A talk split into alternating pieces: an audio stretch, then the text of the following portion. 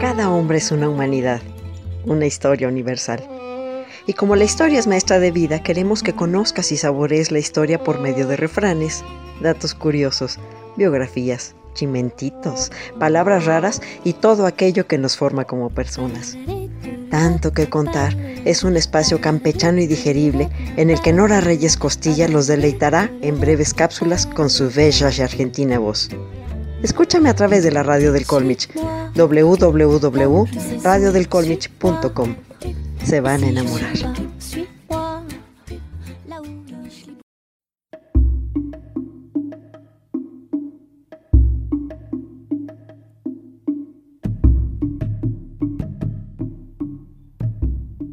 La evangelización en México comenzó con la llegada de los primeros frailes franciscanos continuó durante siglos.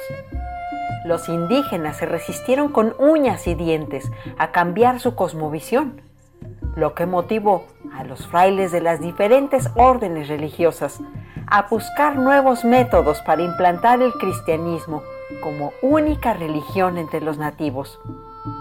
Fue así que se modificaron las tradicionales ceremonias indígenas con los nuevos valores cristianos para lograr la conversión de los mexicanos. De esta manera, la piñata se convirtió en un medio para la transmisión y enseñanza de la nueva religión.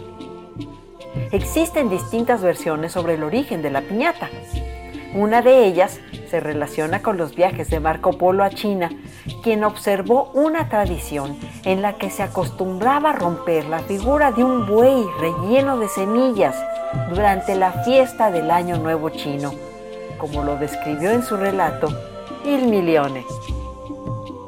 Al conocerse esta tradición en Europa, los españoles la importaron al Nuevo Mundo y allí encontraron cierto parecido con una de las festividades mexicas en honor al dios de la guerra, Huitzilopochtli.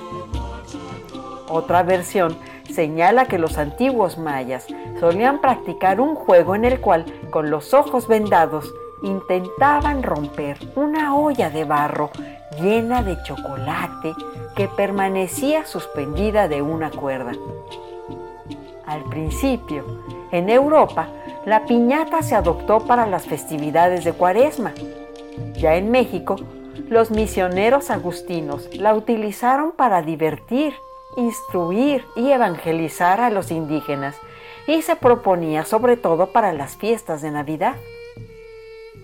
La piñata vestida de oropeles representa al mundo con sus engaños y vanidades. Los siete picos tradicionales que la adornan simbolizan los siete pecados capitales.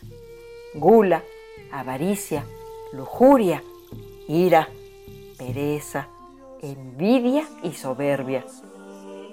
La venda con que se tapa los ojos de quien le va a pegar significa la fe. El palo significa la fuerza de la virtud que rompe la falsedad del mundo. Al romperse la piñata significa que se rompe con el pecado y la seducción del mundo. Los dulces o frutas que caen de ella significan la verdad y los dones que se derraman sobre el hombre que rompe con el pecado. Significan también el premio a la fe y a la perseverancia y la gracia de Dios derramada sobre el hombre.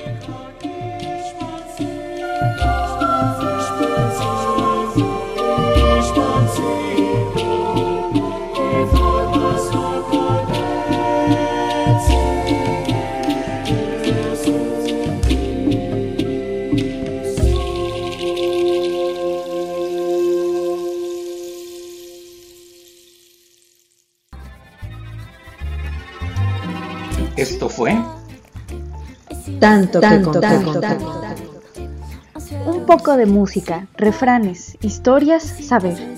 Con Nora Reyes Costilla. No canta, no baila, no se la pierda.